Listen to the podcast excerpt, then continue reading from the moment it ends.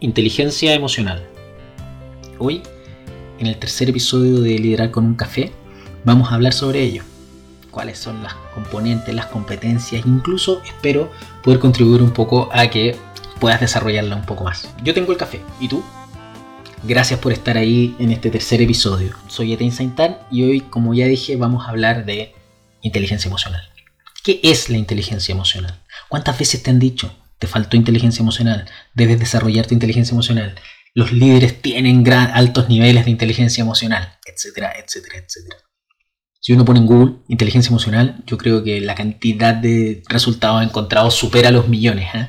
Em, pero la definición, la más aceptada y la que más eh, funciona, por decirlo de alguna manera, es que la inteligencia emocional es la capacidad de percibir, expresar, comprender y gestionar las emociones. Pero ¿qué es todo eso?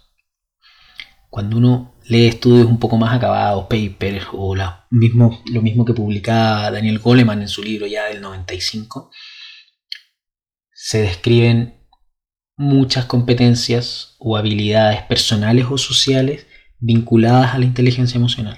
En algunos casos hasta más de 15. Pero necesitamos simplificarlo. Recuerden que liderar con un café tiene ese objetivo. Hacer sencillo cosas que pueden ser complejas para poder comprenderlas y de nuevo contribuir al desarrollo como, como líderes. Entonces vamos a utilizar la agrupación más común respecto a los temas de inteligencia emocional o a sus competencias. Primero, autoconocimiento. ¿Qué es autoconocimiento bajo este concepto? Identificar lo que me pasa cuando me pasa, no tres días después.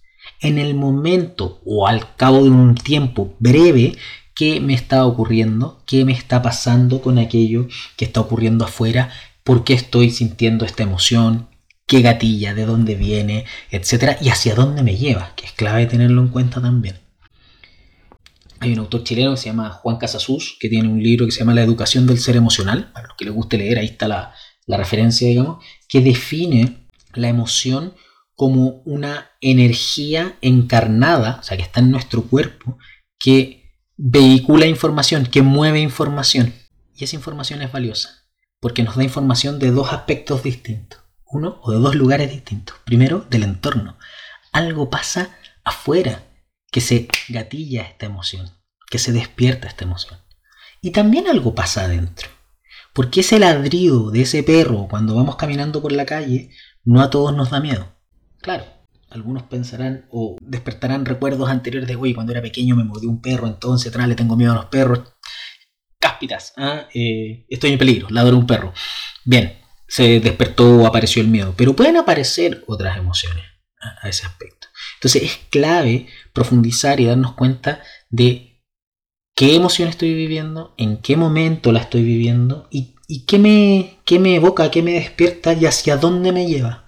Segundo, autocontrol. Y este ejemplo, que han estado en talleres conmigo, lo han escuchado probablemente cientos de veces. Pero no tengo uno mejor, así que voy, aquí también lo voy a compartir con ustedes. Si yo cuando me enojo tiro tazas, me conozco muy bien. Etapa 1 de la inteligencia emocional, autoconocimiento perfecto. Me enojo y yo tiro la taza por la cabeza a mi pareja, a mi jefe, al cliente, a quien quieran. Pero luego de un tiempo, quienes me rodean me dirán, Etienne, muy bien, pero necesitamos que cuando te enojas, dejes de tirar la taza. Ya no solo basta con que te conozcas, sino que necesitamos que controles ese impulso.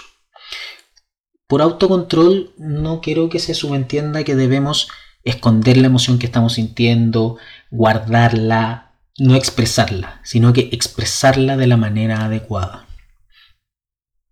Es más sano, es más adecuado para todos que cuando me enojo reclame, discuta, plantee los puntos, ponga lo que me molestó arriba de la mesa y no tirar la taza.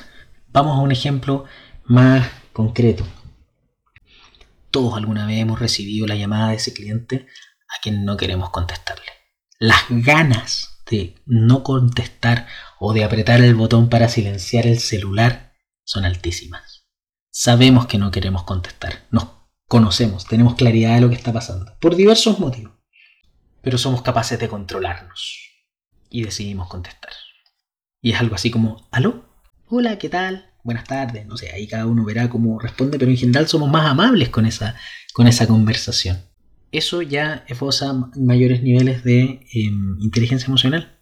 Independiente de lo que me está pasando, tomo la decisión y entro en acción con la emoción, o perdón, con la acción adecuada para la situación que estoy viviendo. Aun cuando no es lo que naturalmente, dado la emoción que estoy sintiendo, quisiera hacer. Pero entendemos que hay ciertas cosas que vale la pena, o, reacciones o acciones que son mejores en un momento dado. Tercero, empatía. Identificar lo que le pasa a otros cuando interactúan conmigo. Si yo estoy en una reunión con alguien de mi equipo, termina esa reunión y se acerca un tercero u otra, otra persona y me dice, Tien, ¿te diste cuenta que tenía ganas de matarte? Ah, por, exagerar la nota.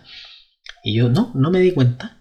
Es menos empático, tengo, eh, denota menos capacidad de identificar lo que le pasa a otro cuando interactúa conmigo, que sí que sí, sí me di cuenta. La empatía tiene que ver con poder de nuevo identificar lo que le pasa a otro cuando interactúan con nosotros. Y desde ahí podemos entrar en la cuarta, en el cuarto aspecto, que tiene que ver con la influencia. Con influenciar lo que está pasándole al otro o a la otra persona.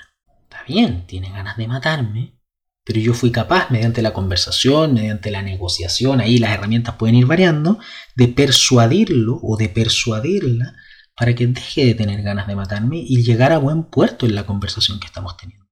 Eso es mucho más inteligente emocionalmente que solo darme cuenta de que tenía o que estaba enojado o enojada conmigo, o peor aún, que no me di cuenta y que tenga que venir un tercero a contarme, hey, tal o cual persona está enojada contigo después de la conversación que tuvieron.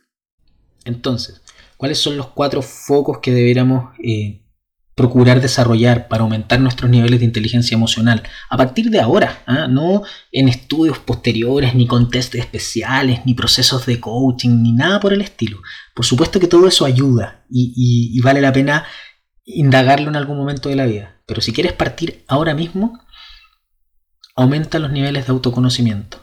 Cómo reaccionas frente a la frustración, qué emociones te despierta tal o cual situación, qué te dan ganas de hacer en esa situación y si eso que te están dando ganas de, hacer corresponde o no o está alineado con lo que quieres obtener en el futuro. Segundo, autocontrol.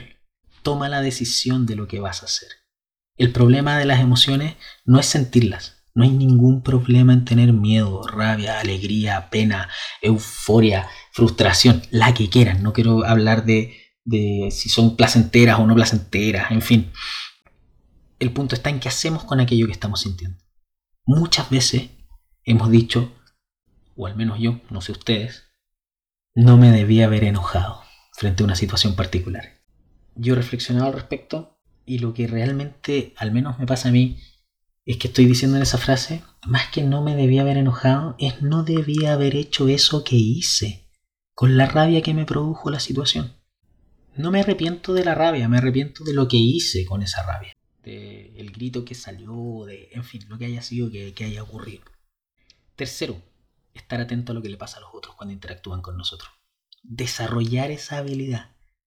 Todos somos capaces de identificar cuando hay incongruencias en los mensajes que nos entrega la, la, gente en términos de lo que dice verbalmente versus la expresión corporal que está poniendo. Hay veces que es sumamente evidente, pero debemos afinar ese ojo. ¿Qué le está pasando? Y si no, preguntar también es una opción.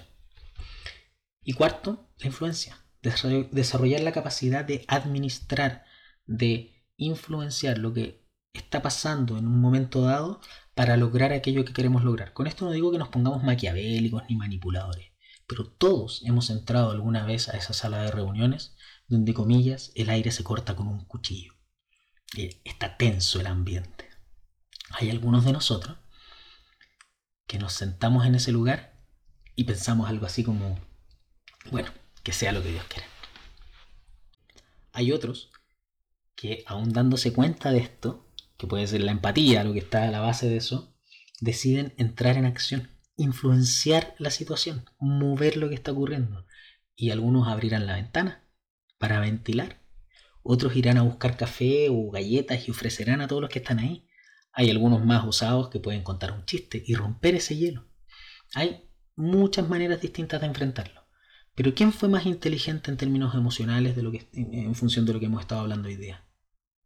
¿Quién fue capaz de entrar, darse cuenta y hacer algo para que ocurra lo que tenga que ocurrir en esa reunión? Porque la probabilidad de lograr un acuerdo, de entrar en una acción efectiva en esa reunión en que el aire está se corta con un cuchillo y el ambiente está tenso, si nadie hace nada al respecto, es muy poco probable. Eso es todo por hoy. Muchas gracias por escuchar. Un abrazo. Hasta la próxima. Esto fue Liderar con un café.